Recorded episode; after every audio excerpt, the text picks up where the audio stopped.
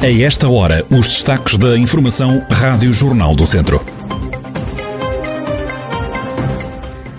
Almeida Henriques recandidata-se a terceiro e último mandato à frente da Câmara Municipal de Viseu. O autarca agradece a confiança da Direção Nacional de Rui Rio. 75% dos hotéis da região fecharam portas por força da pandemia. Termas de São Pedro do Sul vão lançar uma gama de produtos cosméticos para quem sofre de problemas de pele.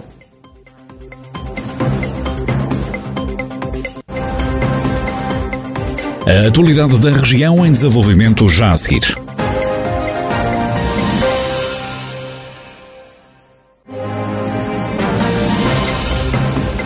Noticiário Rádio Jornal do Centro, edição de Mariana Silva. Está confirmada a recandidatura dos presidentes de Câmara eleitos pelo PSD do Distrito nas próximas eleições autárquicas.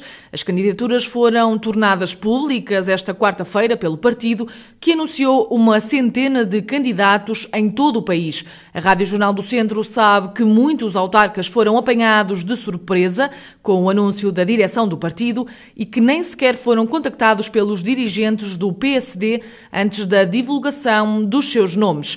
Em Viseu, vai avançar Almeida Henriques, em Vozela, Rui Ladeira, José António Jesus volta a ser a aposta em Tondela, Carlos Silva em Sernancelho e Carlos Carvalho em Tabuaço. Em Irmamar lidera a lista do PSD mais uma vez João Paulo Fonseca, em Tarouca Valdemar Pereira e em Castro Daire Paulo Almeida. Em Viseu é dada como certa a continuidade de Almeida Henriques para o terceiro e último mandato. O autarca diz que a sua recandidatura já conta com o apoio unânime das estruturas Conselhia e Distrital e agradece a confiança da Direção Nacional de Rui Rio. Antes de mais, eu acho que é um agradecimento que eu tenho de fazer pela confiança que o partido a nível nacional me está a dar e, que já tinha sido dado, quer pelo partido a nível conselhio, por unanimidade, quer pelo partido a nível distrital, também por unanimidade.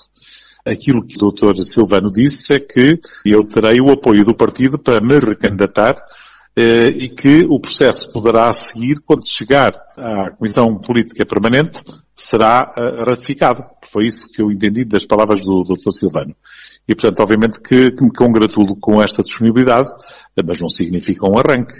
Haverá um momento em que eu decidirei e outro momento em que farei a apresentação da, da, da candidatura. E, portanto, para já, eh, tudo, nada se irá precipitar. Almeida Henriques diz que ainda não tomou nenhuma decisão quanto às listas. O autarca refere que quer antes continuar a trabalhar na autarquia e lembra o combate à atual pandemia.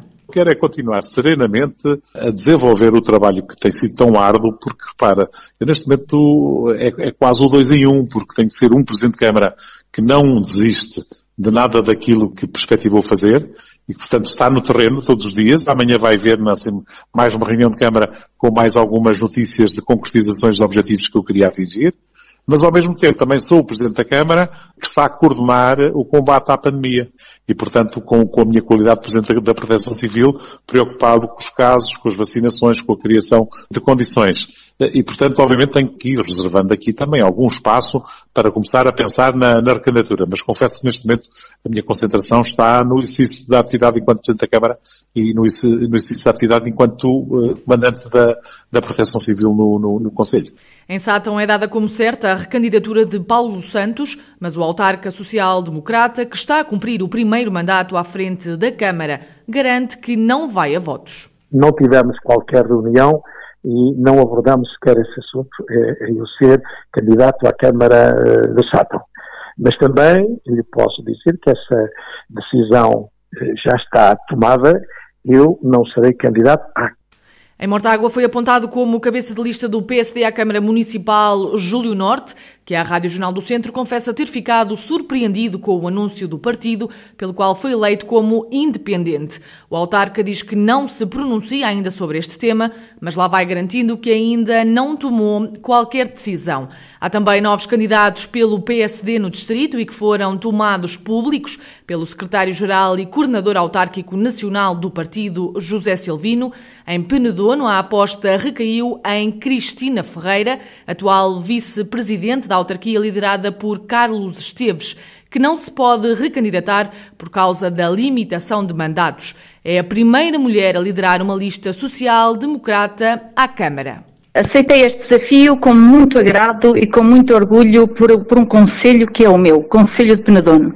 Eu sou natural do Conselho de Penedono, um, fiz cá o meu nono ano, depois saí, fui trabalhar, entretanto também já eh, fui membro da Assembleia Municipal, um, atualmente sou vereadora da Câmara Municipal e quero para o meu Conselho tudo de bom. E é na perspectiva, enquanto candidata do PSD, que eu vou lutar e continuar a lutar pela proximidade que eu tenho com a nossa população e pela qualidade de vida que podemos proporcionar a um Conselho do Interior que muito temos que batalhar para que tenhamos as mesmas oportunidades que os Conselhos do Litoral. Cristina Ferreira garante que o atual presidente de Câmara, Carlos Esteves, vai integrar a sua candidatura, mas escusa-se a avançar em que posição. Em Oliveira de Frades, o cabeça de lista será João Valério, ele que lidera uma coligação entre os sociais-democratas e o CDS e que já foi deputado municipal eleito pelos centristas. Também em Moimenta da Beira, há casamento dos dois partidos, com a candidatura ao município a ser Jorge Costa, que já foi vereador na autarquia.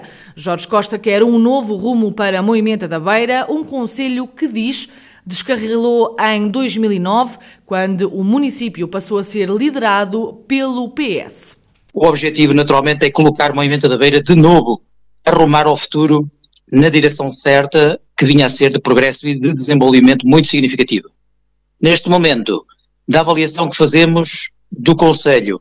De facto, perdemos em muitas áreas, desde a educação, desde a cultura, na demografia, na saúde, no desporto, no associativismo, no ambiente, mesmo em termos de economia e finanças, de facto, os investimentos praticamente estagnaram e obra não se viu. Juntas de freguesia paradas, as nossas freguesias sem investimento.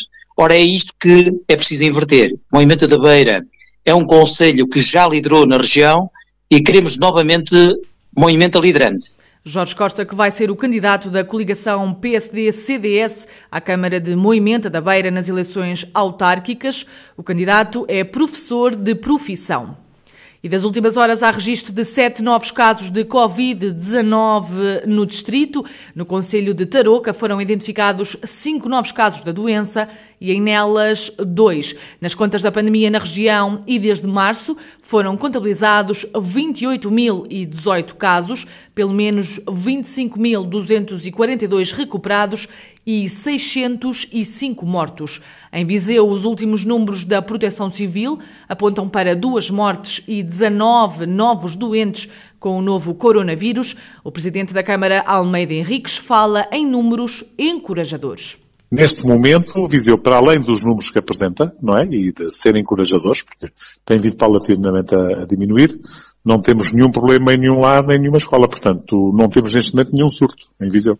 Almeida Henriques, presidente da Câmara de Viseu, a dar conta de que não há qualquer surto ativo no Conselho de Viseu. Cerca de 30 hotéis encerraram na região de Viseu nos últimos meses. O número foi confirmado à Rádio Jornal do Centro por Jorge Loureiro, vice-presidente da Aresp, Associação da Hotelaria, Restauração e Similares de Portugal.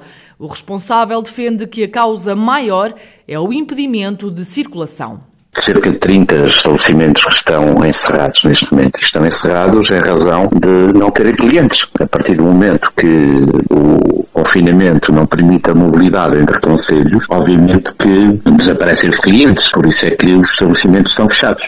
Não estando eles fechados e encerrados por decreto, acabam por encerrar por falta de clientes, que é o caso. 30 encerramentos correspondem a 75% dos hotéis na região de portas fechadas. A crise no setor já dura há um ano. Jorge Loureiro diz que os empresários se sentem inseguros pela falta de respostas efetivas no que diz respeito às ajudas do Estado. Essencialmente a influência assente na indefinição e na incerteza. Estas variáveis, relativamente ao que ao futuro, há um ano que andamos nisto e que ninguém eh, podia prever que se arrastasse durante tanto tempo.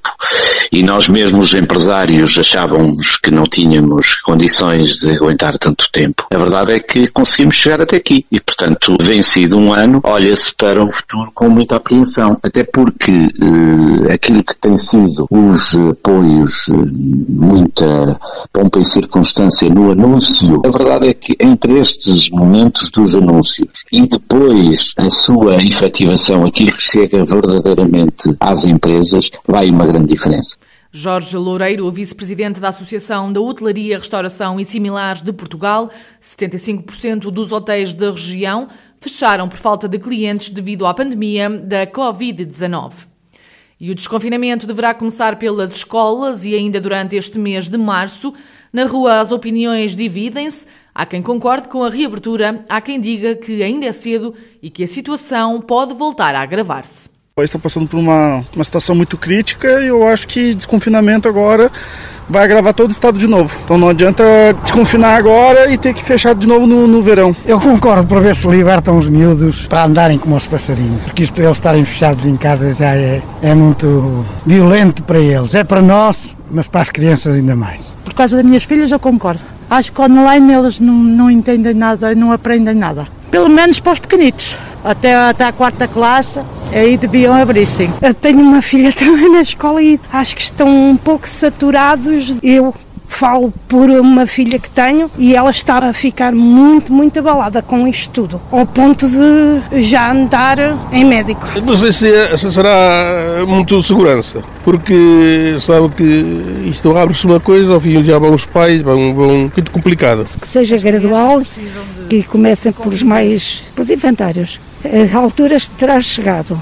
Vamos ver se as pessoas sabem respeitar. As crianças precisam de conviver com, com os colegas, não é com velhos. Creio que não, porque a escola creio que é um principal foco de difusão do vírus. No dia 11 de março, logo se vai saber quando e como será feito o desconfinamento. O governo prepara-se para apresentar o plano. As termas de São Pedro do Sul vão lançar uma gama de produtos cosméticos com água termal, vocacionada para a dermatite atópica. A Termalistura, empresa municipal que gera a estância termal sampedrense, viu aprovada uma candidatura para prosseguir investigação nesta área, que engloba um investimento de mais de 400 mil euros, como explica Vítor Leal, o presidente da Termalistur. Este é um processo que vem eh, em sequência de toda a investigação que a Extrema São Pedro tem vindo a desenvolver uh, à sua água termal, um, tendo em vista o desenvolvimento de linhas dermocosmética. Esta uh, é mais uma dessas investigações, mas muito mais direcionada já numa perspectiva dermatológica, não só na perspectiva dermocosmética, nas linhas hidratantes e anti-envelhecimento que, que, temos, mas já numa vertente mais do uso dermatológico portanto, o uso de um dispositivo mais um, indo médico. Neste caso específico para a dermatite atópica, prevemos que nos, dentro de dois anos e meio, talvez, tenhamos condições de ter no mercado três novos produtos direcionados especificamente para esta área. Um stick para limpeza, um hidratante emoliente e uma água termal suplementada. Estes novos produtos devem sair dentro de dois anos. As termas de São Pedro do Sul vão ser as primeiras a nível nacional a lançar uma gama de cosméticos para os problemas de pele.